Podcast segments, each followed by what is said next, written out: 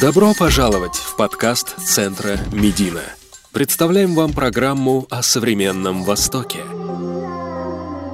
Фильм «Белое солнце пустыни» подарил нам классическую фразу «Гюльчатай, открой личика». Но, увы, ничего больше о Востоке не рассказал. Сегодня мусульманский Восток представлен в медиапространстве словами «джихад», «хиджаб», «террор». Но это не отражает настоящий смысл и значение Востока для человечества. Мы приглашаем в студию лучших экспертов в области ислама и востоковедения, чтобы раскрыть для вас тайны Востока.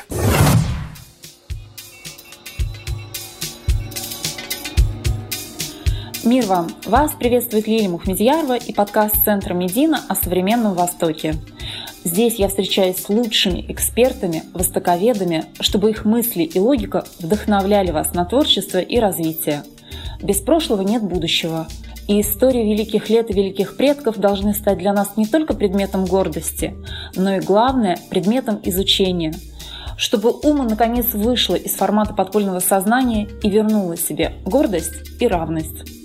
Сегодня у нас в гостях Игорь Алексеев, арабист, историк исламского государства. Нет-нет, не ИГИЛ, другого, по-настоящему исламского государства. И никто лучше Игоря не расскажет о прошлом и настоящем исламской религии. Он ответит на самые жгучие вопросы. Почему все чаще социологи и религиоведы говорят о возвращении религии на прежние позиции? Кому из исламских проповедников нужно установить у Кремля памятник рядом с Владимиром Крестителем? как проникали ислам и православие на территорию нынешней России. И ради какой книги Игорь готов нырнуть на дно океана? Первый вопрос, Игорь. Недавно в Москве, аккуратно напротив Кремля, установили гигантскую скульптуру Владимира, имеющего звание крестителя Руси. Если все религии в стране равны, то тут же у Кремля надо бы установить памятник человеку, который исламизировал россиян. Или имя его неизвестно и подвиг бессмертен? Э, ну, видите ли, э, дело в том, что ислам в Россию проникал разными путями, и поэтому здесь придется поставить не один памятник. Э, точно так же, как, кстати, вот на этой трансляции с открытия было очень хорошо видно, что есть президент, есть патриарх и есть пять муфтиев. То есть, собственно говоря, значит, мусульманская картинка, она даже количественно э, преобладала, то есть на, на, на фоне э, светских пиджаков и, и, и, и, и рясы патриарха, э, муфтиев было несколько. Поэтому если уж ставить памятники исламизаторам, э, то надо ставить целому ряду э, людей. И надо ставить памятники тем э, сподвижникам пророка, которые пришли в Дагестан в 40-е годы 7 века. Надо ставить, видимо, памятник болгарскому хану Алмушу, ставшему Джафаром да, после принятия ислама. Надо ставить памятник, видимо, хану Узбеку, сделавшему ислам государственной религии Золотой Орды. И тут возникает, возникает очень непростая ситуация. Здесь могут появиться войны исторической памяти, самые разные, потому что ну, отношения Э, к разным э, аспектам, э, к разным к разным этапам и разным формам взаимодействия там, России и мусульманского мира, оно разное. Поэтому я бы, честно говоря, не ставил бы памятники по религиозному признаку. Ну, вообще памятник вещь такая, она все-таки ориентирует на некое гражданское единство, да, но похоже, что религия не только объединяет людей, но и разделяет их. Но если обратиться к легенде, как выбирала себе религию Русь? И выбирала ли вообще? Вот есть ли различия проникновения ислама и православия в Древнюю Русь? Ну, видите ли, э, история о крещении Руси, она в значительной степени мифологизирована более поздней летописной традицией, и поэтому мы, строго говоря, не знаем э, ни причины, почему был осуществлен такой выбор, а не другой, ни по большому счету обстоятельства и условия э, всего этого дела. С исламизацией отчасти проще, отчасти сложнее, потому что все равно в основном э, письменные источники э, арабские, а местные источники по большей части это археология. И в любом случае э, видно, что и христианство, и ислам не были введены одномоментно там, где они были введены. То есть после принятия решения э, кем-то из сильных мира сего, э, еще довольно долгое время проходило для того, чтобы эти религии укоренились э, вот, на территории нынешней России, среди тех народов, которые традиционно ее исповедуют. С исламом, на мой взгляд, еще все-таки очень важно, что, ну вот если мы берем, например, Волжскую Булгарию, то а, ислам туда проникал через торговые, а следовательно культурные связи. И только впоследствии, после того, как уже там сложились условия для условия в обществе, для принятия значительной частью этого общества э, новой религии, было принято политическое решение. Да? и, и в частности это политическое решение было принято не столько о принятии ислама, сколько о э, включении болгарских территорий в состав халифата, потому что посольство Ибн Фадлана из э, послания которого мы, в общем, собственно, знаем об обстоятельствах принятия ислама э, в Волжской Болгарии в 1922 году, это было посольство э, аббасидского халифа, который направил эту делегацию для того, чтобы принять присягу мусульман Волжской Булгарии, которые, так сказать, стали таким образом частью халифата и присягнули э, имаму мусульман, повелителю верующих. э, и так далее. А, собственно, э, принятие ислама уже состоялось до этого и поэтапно. Этим актом оно было зафиксировано. С православием, как вот сегодня мы можем судить обратной ситуации. Сначала было принято решение о введении государственной религии, а потом она уже укоренялась разными способами, не всегда безболезненно э, и не всегда просто э, э, в русском обществе и среди так сказать, других народов, которые э, по-разному входили в состав формирующегося русского государства. А мы можем говорить о более мирном характере принятия ислама и менее мирного православия?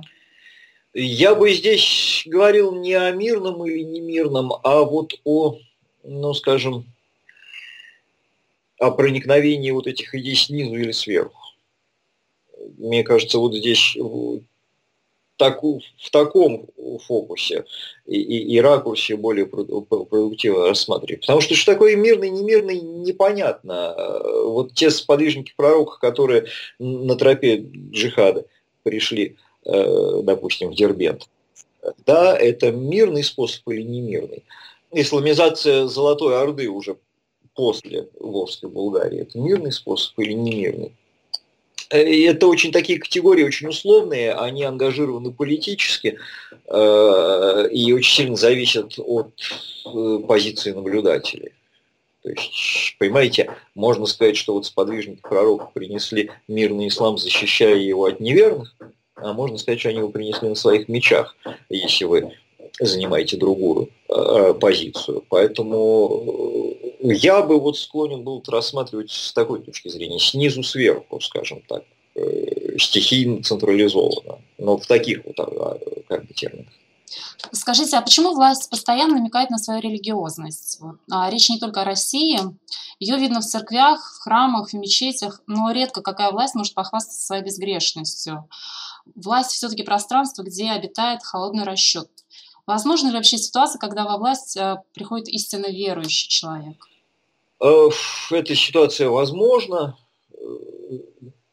Вопрос только в том, э, что останется от его веры, когда он соприкоснется с властью. Потому что далеко не каждый, даже и из верующих, на мой взгляд, в состоянии выдержать это испытание. Э, что касается религиозности власти, декларируемой или подлинной, операции власти к религии, то, ну, я думаю, что вообще-то религия всегда была теснейшим образом связана с властью. И по большому счету вот религия как форма человеческого такого мировоззрения особого, да, она связана в первую очередь с отношениями власти и подчинения. То есть, когда монотеистические религии, будь то христианство или ислам, э, или иудаизм, декларируют о том, что высшая власть, подлинная власть принадлежит Богу, это политическая декларация. Э, э, поэтому, в общем, религия – это одна из э, старейших и наиболее фундаментальных форм политического самосознания людей.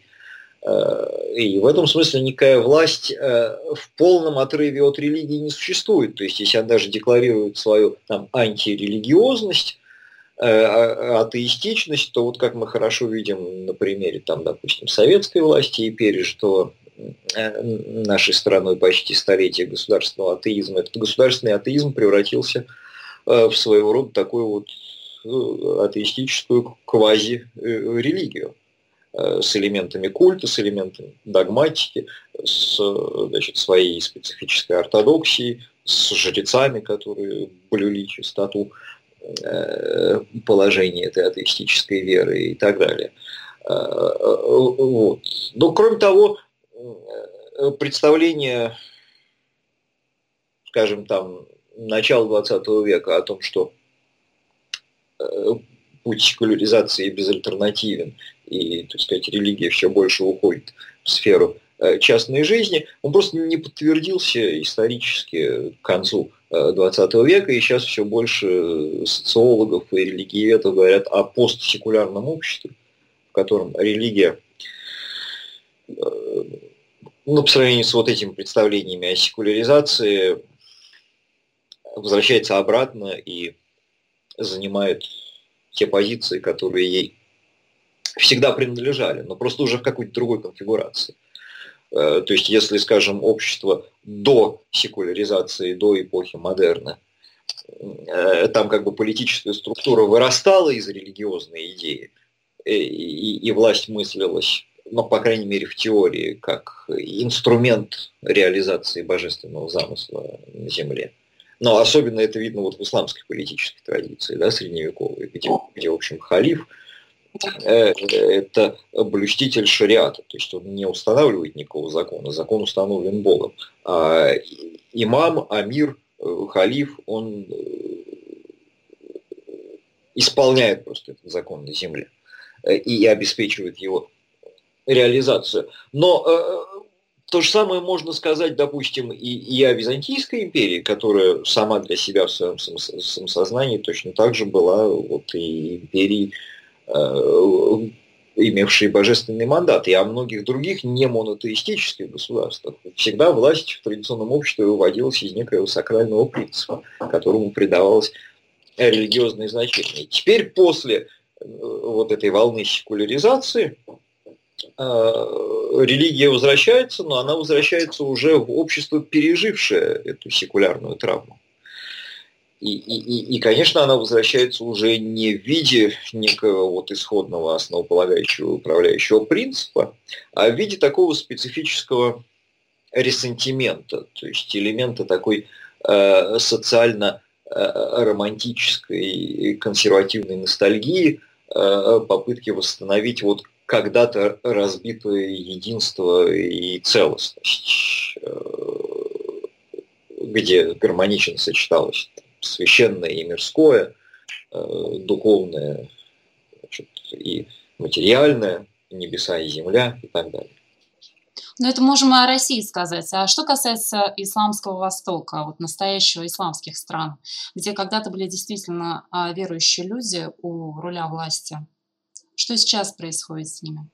Ну, видите, э, секуляризация же э, не избежала, секуляризации не избежала ни одна часть, мира. И так называемый мусульманский мир тоже не исключение. И мы в 20 веке видели и в арабских странах, и в Турции, и в Иране, и во многих других странах со значительным или преобладающим э, числом мусульман – среди населения, мы видели различные э, вот модернистско-секуляризационные такие проекты. Это и кемализм, и арабский социализм, и, и значит, вот то, что э, делала, делали иранские шахи до исламской революции – Э, то есть, э, в принципе, этот, этот опыт тоже им пережит. Он, он, может быть, ими пережит в другом масштабе, там не было такого вот прямого и острого конфликта между религией и атеизмом, но все равно в какой-то степени э, вытеснение религии из общественной сферы было. Э, поэтому там происходит то же самое, но просто в несколько другом соотношении э, элементов составляющих э, и, и, и векторов. С другой стороны, э, ну вот часто высказывается мнение, что поскольку корни э, ислама гораздо теснее вплетены в общественную ткань э, ближневосточных обществ, то даже гораздо более слабые попытки вытеснить религию на периферию общественно-политической жизни вызвали гораздо более острую реакцию. Э, чем, например, это было в России и в Европе, где, э, ну, скажем, там религиозный фундаментализм э, не приобрел такого размаха.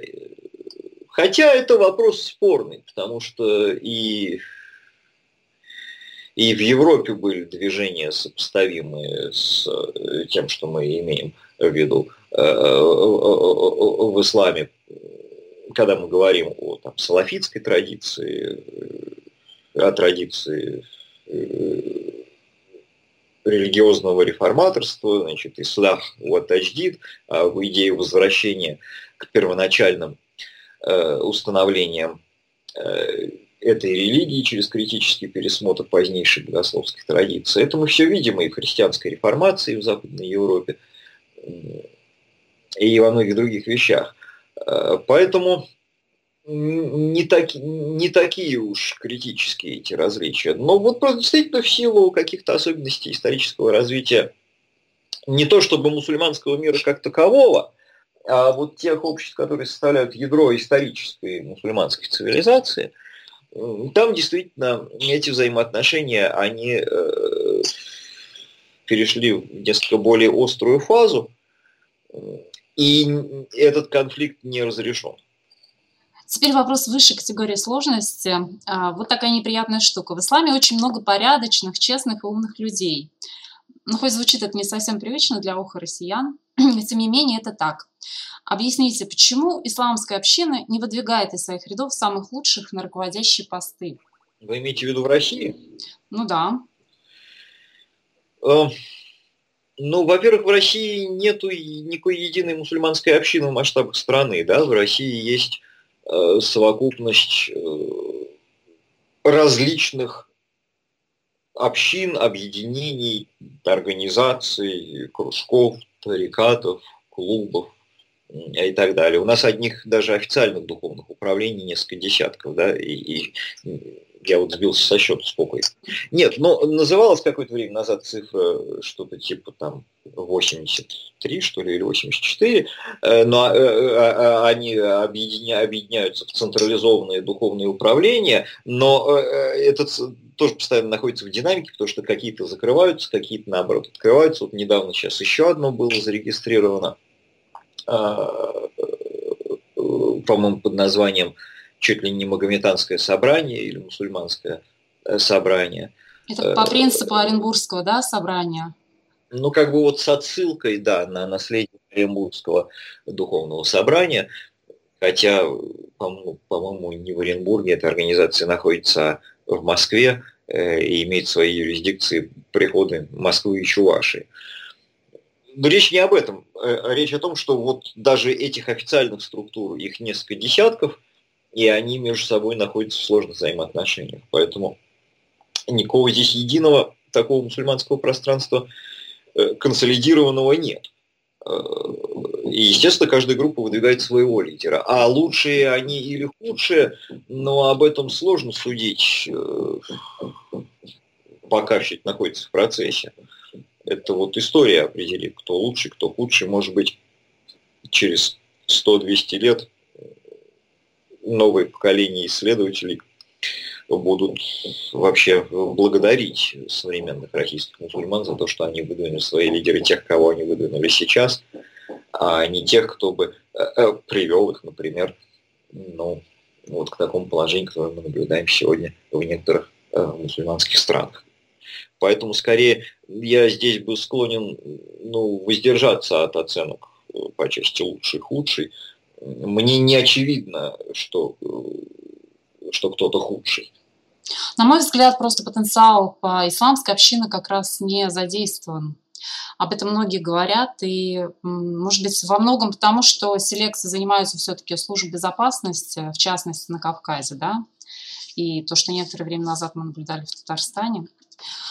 В одном из интервью вы говорили о том, что ислам – это религия городов, а не степей и пустынь. И вот вопрос, что же заставило а, его поселиться у юрт кочевников, у костров бедуинов и уйти из городских кварталов?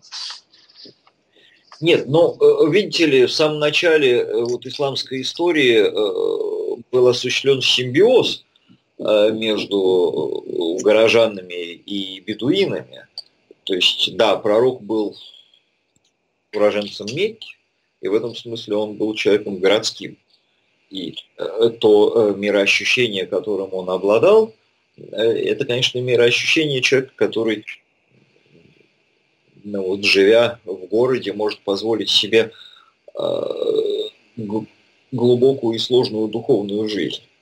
Но, тем не менее, ислам бы никогда политически не победил, если бы не удалось этой проповеди опереться на поддержку э, аравийских племен, э, которые, собственно, и вынесли его за пределы Аравии, создали халифат, как первое исламское государство, и обеспечили вот ту социальную поддержку и мобилизацию людской массы, э, готовых жертвовать собой э, ради вот, высокой религиозной идеи. Э, поэтому, и, собственно, именно они обеспечили волну арабских и исламских завоеваний, в результате которых был создан халифат. Поэтому э, этот симбиоз существовал всегда с самого начала э, исламской истории, и, и ничего, ничего удивительного, по-моему, нет в том, что и, и сегодня э, он сохраняется. Сегодня все говорят о том, что воинствующий ислам, исламские террористы представляют главную угрозу мира, миру, миру. Но гонка вооружений, которая носит миллиарды и миллиарды, ведется все-таки не между исламом и христианством, а между, э, скажем, политическими формациями, Белым домом и Кремлем. Насколько воинствующий ислам используется в этом противостоянии и почему нет истинного союза в борьбе с терроризмом? Я, кстати, в последнее время гораздо меньше слышу, чем, например, там э, даже пару лет назад – вот этих вот алармистских утверждений о том, что воинствующий ислам, как вы сказали, что он там главная угроза чему? Миру. Э, вот, да. Сейчас, э, по-моему, обратно Россия возвращается на это место. Ну вот в западной, скажем, пропаганде. А в российской Запад. То есть как раз-таки вот этот дискурс воинствующий, о воинствующем исламе, да, он занял э, свое место в описании вот такого вселенского врага, как раз ведь э, и стал особенно популярным, да, именно после краха Советского Союза и после, собственно говоря, крушения этой биполярной системы. Э, то есть, да, после этого, после того, как исчез, значит, реальный противник условный Запад назначил нереального противника, который только что, кстати, был его союзником в борьбе против коммунистов, ну, в Афганистане, например.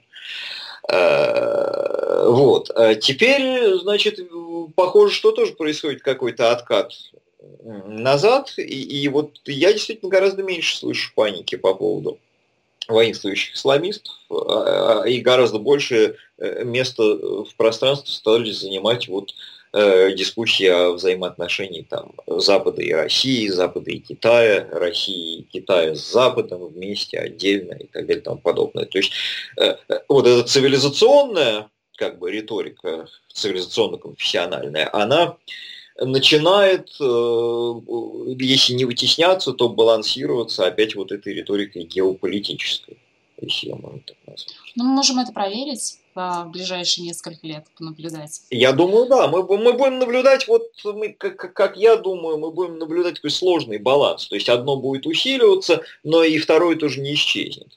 И, и как бы такие конкурирующие парадигмы в определении врага, вот кто в данный момент для кого более выгоден с точки зрения что, того, чтобы представить его массам как основного противника, образ того и будет раскручиваться.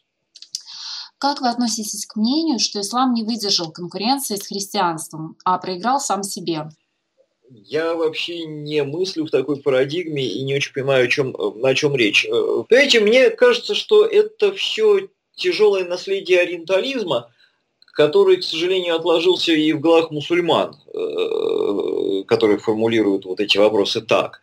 Э, потому что но вот одним из свойств этого, э, так сказать, колониального ориенталистского дискурса западного была как раз так называемая эссенциализация, попытка представить э, вот Восток, ислам, исламский мир, даже вот сами эти термины, да, и само использование этих терминов, оно том, что это попытка представить вот некое пространство иной культуры, э, как, э, ну вот, некий единый, значит, монолит, который можно вот так вот и рассматривать. И потребовались века э, развития конкретных предметных научных исследований для того, чтобы этот мир можно было дифференцировать, как-то выделить в нем какие-то состоя... Э, составляющие таких мусульман, других мусульман, э, отделить, допустим, религию от этничности, конфессию от социума,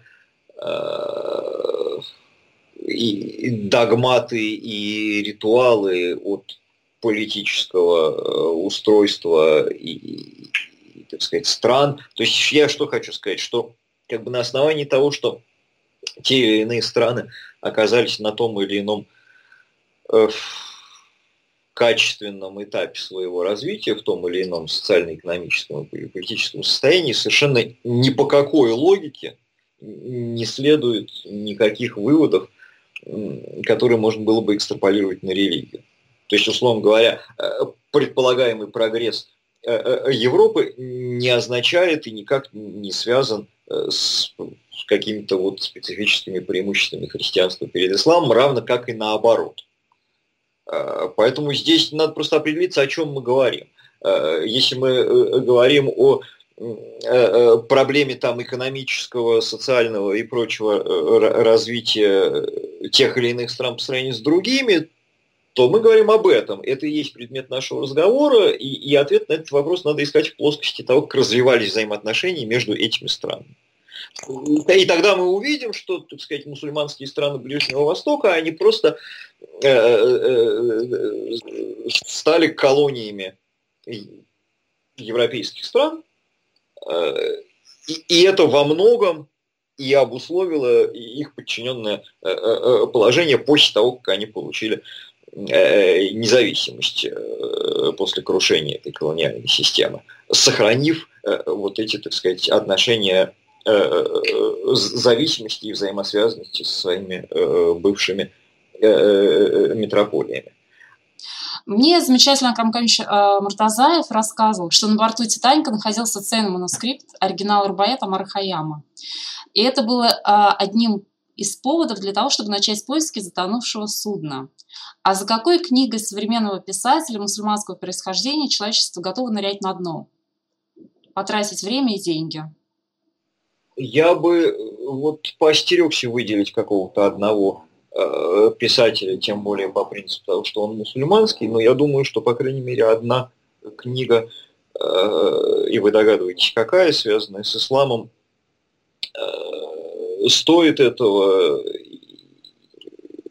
человечество, объективно говоря, в ней заинтересовано, даже если оно недооценивает или недоосознает свой интерес к этой книге. Это Коран. Да, безусловно. Спасибо. А почему так скромен ряд мусульманских писателей? А в чем а, проблема? Это трудности перевода, конкурентная борьба? Я бы не сказал, что он скромен, а, но что мы имеем в виду под мусульманским писателем? Писатель мусульманского вероисповедания или писатель, который пишет на какие-то специфические исламские темы, или что, что мы имеем в виду? Я думаю, что, ну, давайте возьмем хотя бы происхождение.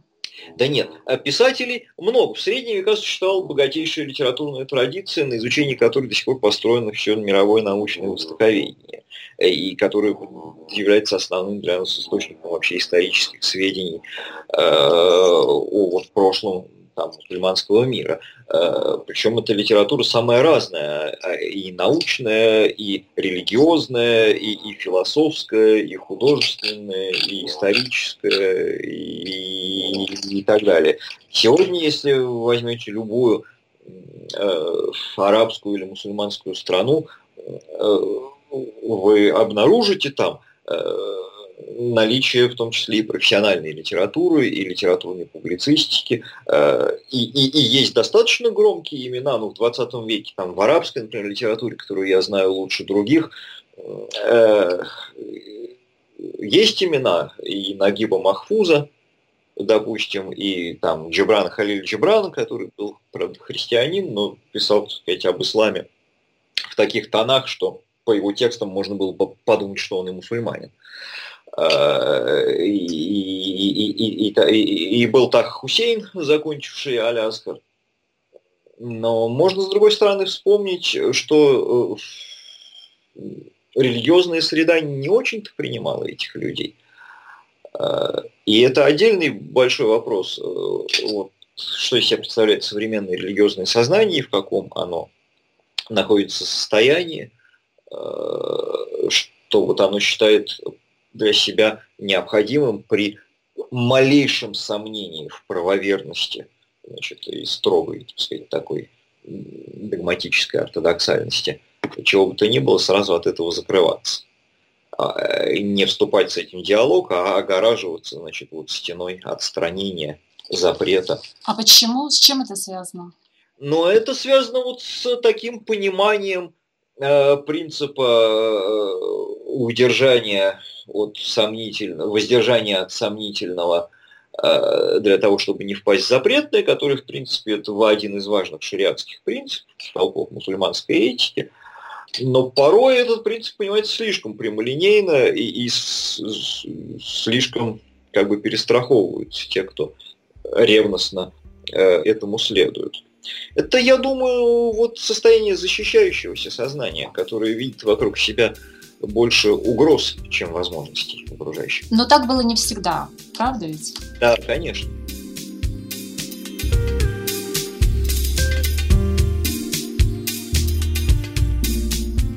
Благодарю Игоря за экскурсию по исламской России и Ближнему Востоку.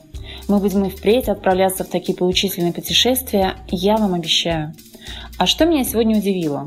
Во-первых, Игорь напомнил нам, что нет четкой карты для путешествия в прошлое. Некоторые исторические источники лгут, другие не безупречны в работе с фактами. И никто не может с уверенностью говорить о том, как произошло проникновение православия и ислама на территорию России. Но тут, напомнил нам Игорь, надо учесть и то обстоятельство, что нет в ворохе исторических документов и прямого ответа на самый деликатный вопрос. А почему Русь выбрала именно православие? Можно, конечно, доверить мифам, но это вряд ли приблизит нас к реальной истории. И, наконец, из уст Игоря очень ясно прозвучало – отсутствие диалога приводит к деградации отгораживающейся страны. А это надо запомнить и вывесить эти слова в каждом религиозном храме. Помните, он рассказал о том, как исламская среда не очень-то принимает ведущих писателей. И это одна из главных проблем – не вступать в диалог, не пытаться понять, а сразу строить стену запрета. В любой эволюции стена – это слабость, признак бессилия. Это состояние защищающегося сознания, которое видит вокруг только угрозы, но не возможности. А как себя идентифицируют сегодня мусульмане? В первую очередь жертвами.